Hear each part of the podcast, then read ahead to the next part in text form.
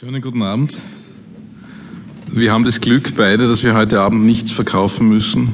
Es gibt keine Bücher und keine CDs. Das heißt, Sie können sich ungeniert amüsieren. Es gibt allerdings eine Aufnahme. Also wir entjungfern uns heute selber. Wir treten zum ersten Mal gemeinsam auf.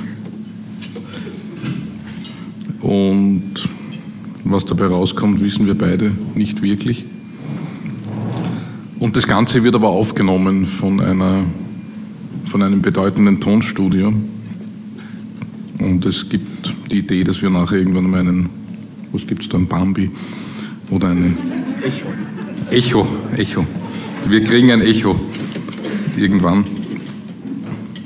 Und das erste Gedicht ist, ich habe so Adventkalender-Gedichte geschrieben und jeder Tag im Monat hat ein Gedicht und da heute der vierte ist, habe ich quasi das Kastel 4 aufgemacht, deswegen heißt das erste Gedicht 4. 4. Im Islam kannst du vier Frauen haben, hast aber, um sie zu vergessen, keinen Alkohol. Nur illegal.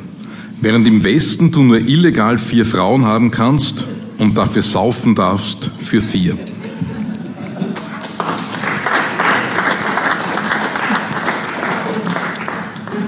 Der Abend steht unter dem Motto Sigmund Freud, an dem sich ja das Unterbewusste, das er so schändlich verraten hat, dahingehend gerecht hat, dass er dann einen Gaumenkrebs zwölf Jahre lang ertragen musste.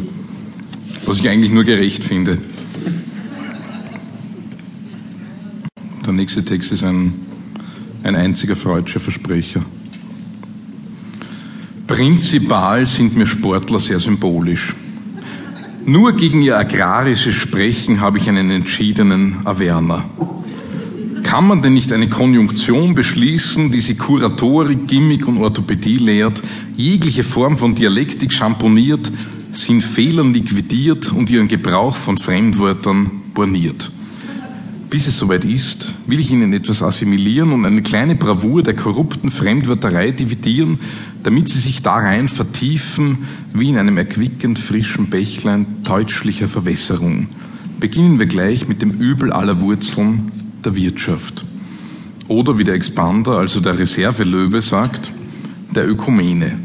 Geht's der Ökumene gut, geht's den Menschen und den Homos gut.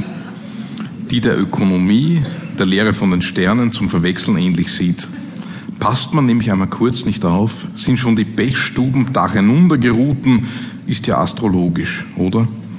Darum muss man besonders als Atlant- und Freizeitsportler beim Umgang mit der Sprache Bibliothek sein, also Theken lieben, zu denen andere sich strecken. Ein anderes Wort dafür heißt Fond, was nicht zu verwechseln mit dem Plafond ist, dem Suppensud der Börsianer. Die meisten Sportler aber reden so, wie der Schnabel ihnen gebohnert ist, nämlich krumm auf.